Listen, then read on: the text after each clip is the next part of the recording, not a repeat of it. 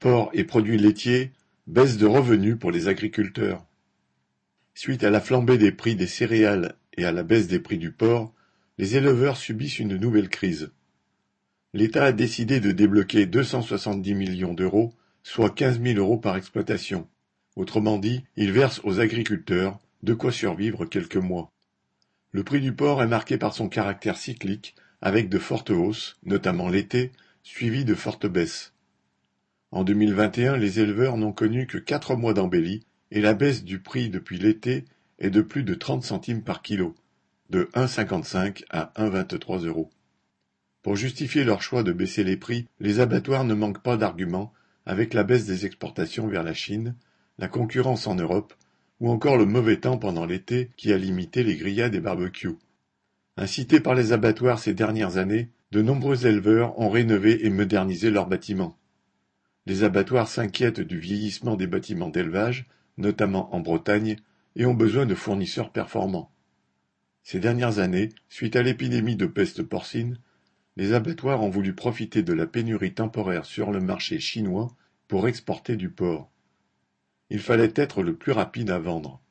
Maintenant que le marché est bouché, aux agriculteurs d'assumer la baisse des prix et les investissements réalisés.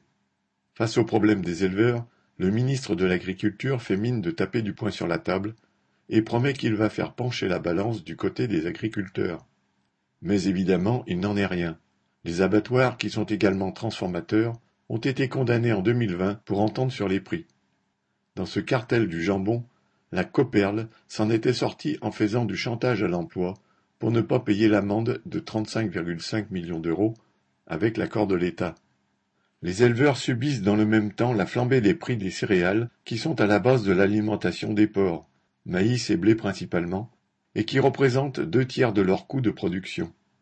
Les éleveurs ne peuvent pas supporter ces charges supplémentaires liées essentiellement à la spéculation. De plus, ce sont les abattoirs qui décident du prix auquel ils achètent. Certains abattoirs comme la Coperle jouent sur les deux tableaux en tant que vendeurs d'aliments et ont beau jeu de se présenter comme partenaires des éleveurs. La production laitière est marquée par la même mainmise des capitalistes de la transformation et de la grande distribution. Après avoir poussé les éleveurs à convertir leur exploitation à l'agriculture biologique, ils ont décidé, suite à la stagnation de la demande, de baisser le prix qu'ils paient. Celui du lait biologique se rapproche de celui du lait conventionnel.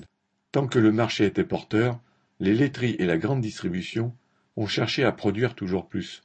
Ils savaient que la demande de lait bio, plus cher, était limitée. Et comment s'en étonner quand chaque jour les travailleurs voient leur pouvoir d'achat rogné. Aujourd'hui, les laiteries font subir les conséquences de leur choix aux agriculteurs et déclassent le lait biologique en lait conventionnel. La perte est pour certains de plusieurs milliers d'euros. Les conversions en bio sont bloquées et certains agriculteurs qui ont entamé leur conversion ne savent pas si un jour leur lait sera payé au prix du bio. Bien sûr, les consommateurs n'ont pas vu le prix du litre de lait baisser. Dans cette crise, les agriculteurs ne pourront pas trouver de solution du côté des capitalistes de l'industrie et de la grande distribution ou de l'État. On ne pourra imposer un prix rémunérateur aux agriculteurs sans faire payer les consommateurs qu'en prenant sur les profits. Correspondant Hello.